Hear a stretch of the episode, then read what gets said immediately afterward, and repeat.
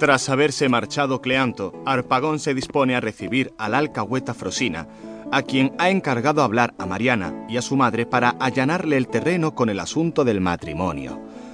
Pero, como no, antes la deja un momento sola para comprobar que su precioso dinero escondido sigue en su lugar.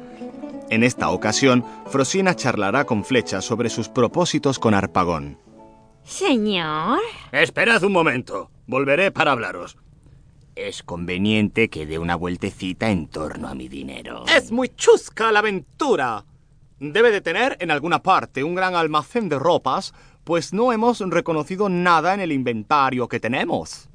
Ay, mi pobre flecha. ¿A qué se debe este encuentro?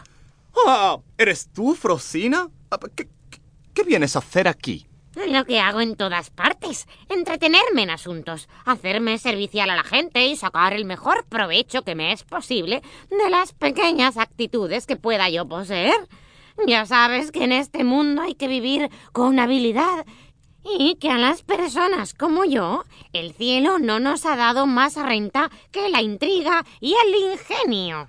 ¿Tienes algún negocio con el amo de la casa? Sí, intervengo por él en cierto negocio, del que espero lograr una recompensa. ¿A él? Ah, a fe mía, bien lista será si le sacas...